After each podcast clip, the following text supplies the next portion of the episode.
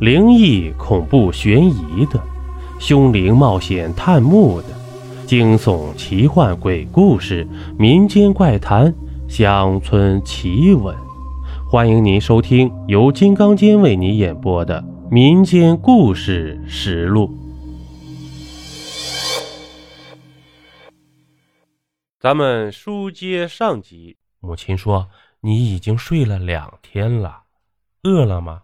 快吃点东西吧。”我再次来到后院，那口井一块厚厚的青石板盖在上面，被水泥糊得严严实实，我再也无法看到里面的东西了。可是从那以后，我却经常做类似的梦。有一次，我甚至跟着小孩下到井底。看到那里面一片亮堂，穿过一个有无数鲜花的园子，一栋房宅出现在我的面前，我几乎惊讶地叫出声来。那栋房子竟像极了我家里的宅院，只是家里的宅院已经残破不堪，而那栋房子却是宛然如新。白色的墙面，红色的柱子，在鲜花的衬托下，似仙境一般。小孩拉着我躲在西厢房的窗子底下，轻声地说道：“我的妈妈就在里面呢，她在看书。”房间的门虚掩着，透过门上的缝隙，我看到一个身穿白衣的女人的侧影。她的头发很长，她斜斜靠在椅子上，拿着一本书，眼睛却望着前方，不知是在想什么。我在小孩的耳畔说道。看你妈妈的样子，一点都不凶啊！这小孩却是很恐惧的样子。你不知道，他要是凶起来呀……小新，你回来了吗？那女人叫道，声音也很好听，仿佛春风拂过耳畔。突然间，门打开了，一阵狂风涌过来，我惊奇地看着那小孩在我的眼前像一片落叶般飘开。那个女人转过头来，长发遮住了她的脸，一丝丝像手一样向我伸来，将我牢牢缠住，越拉越紧，渐渐地扣入我的肉里，仿佛要将我撕裂一般。我的好奇心越来越强，几次想要撬开石板看个究竟，都被家人及时阻止。我一再地做着同样的梦。人也渐渐消瘦起来，奶奶也开始生病了，经常双目无神地躺在床上，说着一些让人根本无法理解的话语。有一天下起了大雨，老宅在雨中摇摇欲坠，雨水顺着墙面淌进房子里。等到第二天天晴的时候，我们发现奶奶房间里的墙上赫然多了几行暗红色的大字。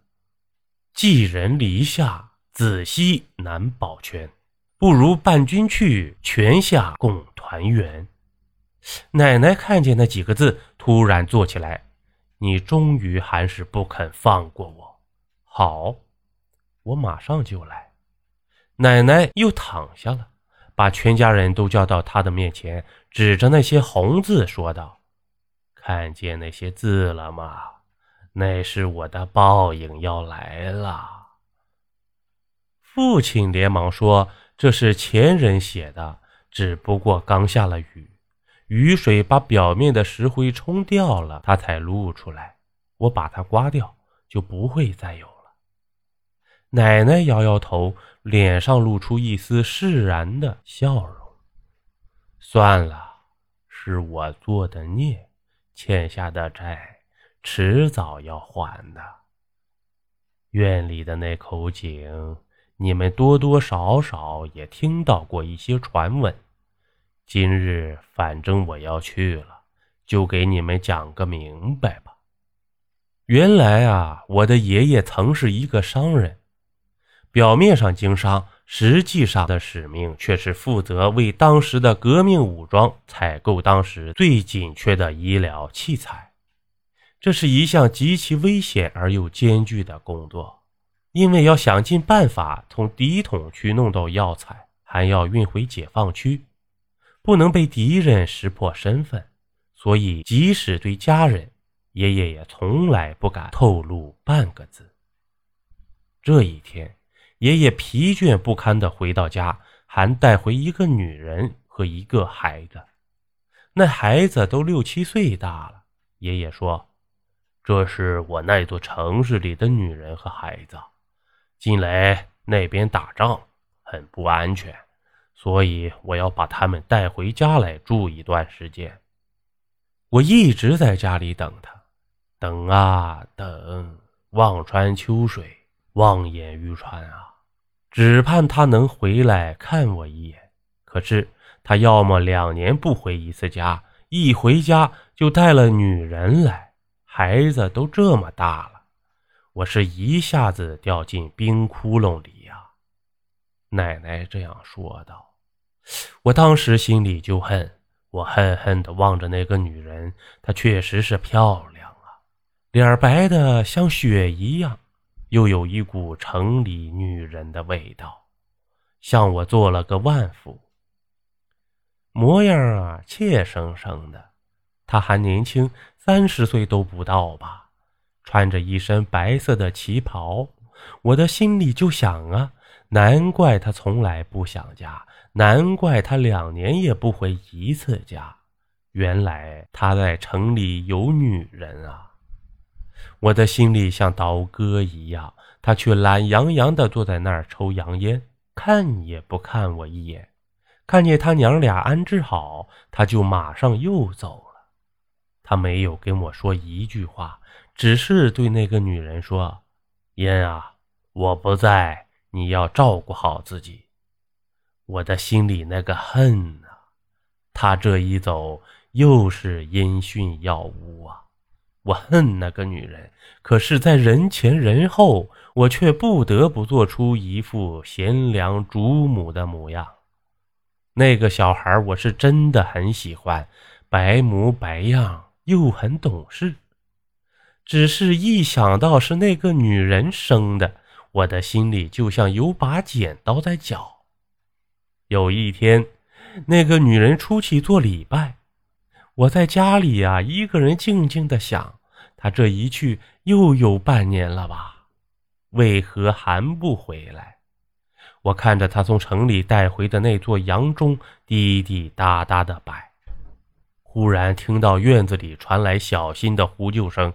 我走到窗前啊，看见井沿上挂着一双手，小新大半个身子都在井里，只露出一个头，喊着救命。我当时拼命的往外冲，我被房间的门槛绊倒了。就在倒地的那一刹那，我忽然想到，我这是在做什么呀？那是人家的孩子，我救他做什么呀？我慢慢的爬起身来，茫然的听着小新的声音在院子里渐渐小去。等我走到院子里时，孩子早已沉到井底儿了。我这是作孽呀！